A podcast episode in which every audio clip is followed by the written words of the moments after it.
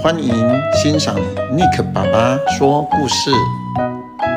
第一中国哭声妙计。当波蒂和我正在计划如何逃生时，有两只小狗吵了起来。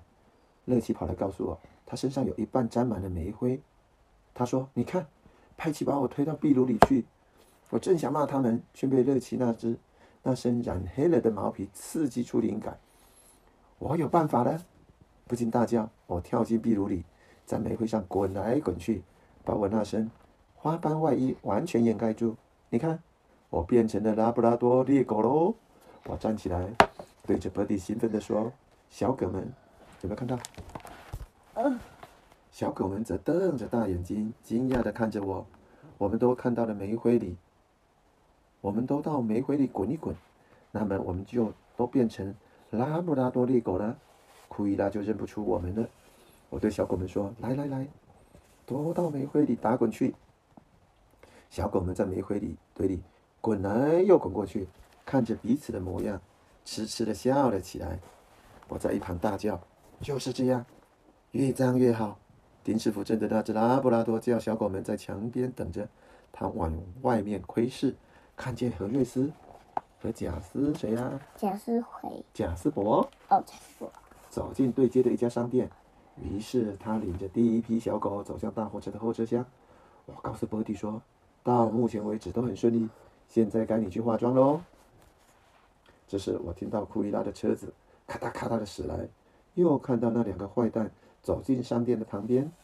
若不是库伊拉叫他们分散了他们的注意力，恐怕波蒂早已被他们发现了。库伊拉尖声叫着说：“那些小狗到底在哪里呀？”贾斯伯央求说。讲理一点嘛，小姐，我们已经一整天都没吃东西了，连骨头都快冻僵了。库伊拉握着拳头往他的车子敲下去，说：“他们一定就在这个镇上，我们一定可以找到的。现在就走。”我赶快帮拉布拉多把另一批小狗送上货车，然后跑回铁匠铺找 Birdy。我听到货车司机发动引擎热车的声音。赶紧叫快一点啊！波蒂，火车就要开了。波蒂又带着一批小狗出来，他们的外衣在白雪的衬托下黑得发亮。我又进去带了一批，正要走到对街时，库伊拉正把车倒回来。波蒂经过我身边，准备再去接另一批小狗。我告诉他，我去接就好了。这时，何瑞斯和贾伯、贾斯伯，哎，贾斯伯决定要搜查铁匠铺。因为他们找不到路旁的入口，所以绕到背后去找。这是我唯一的机会。快，孩子们，快出去！我知道那两个坏蛋随时会进来。库伊拉的车正朝着我们开来，乐奇靠在我们脚边，全身发抖，差点没哭出来，说：“他就要抓到我们了，爸爸！”我屏住气，低声说：“继续走。”当最后几只小狗走出铁匠铺时，一滴一滴的融雪从屋檐上掉了下来，小狗身上被水滴到的部分，煤灰都会被洗掉了，露出一片一片的白毛。这时屋檐上掉下一大团的融雪，不幸就打在乐奇身上，把他整个身体埋住了。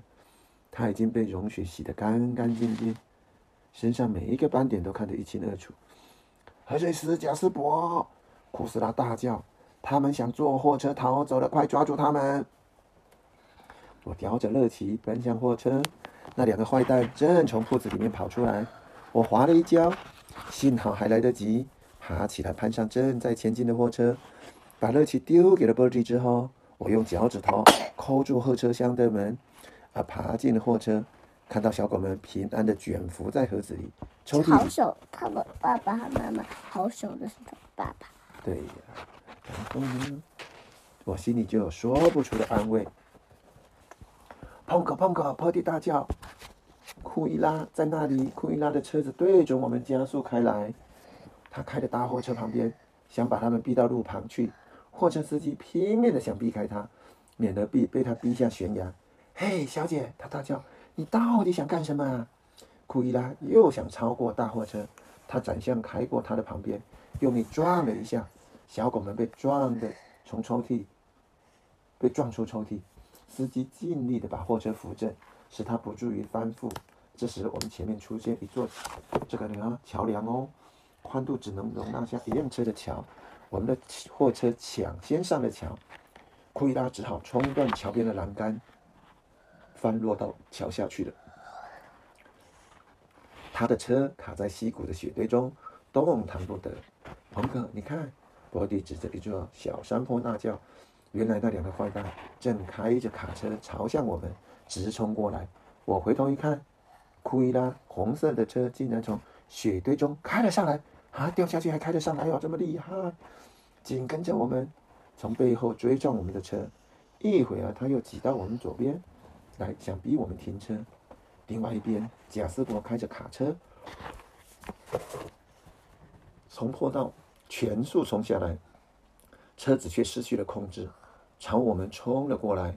我们的货车闪到一旁，库伊拉来不及闪躲，和贾斯伯的车撞个正着，两辆车弹到半空中，然后重重的摔在地上，车身摔得粉碎。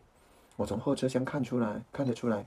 库伊拉是从车子的残骸中站起来的，对着那两个大坏蛋猛挥拳头。他身上那些毛皮大衣也撕裂成碎片。在可预见的未来，他可不可能再有新毛皮大衣了？他被判有罪，关进了监狱。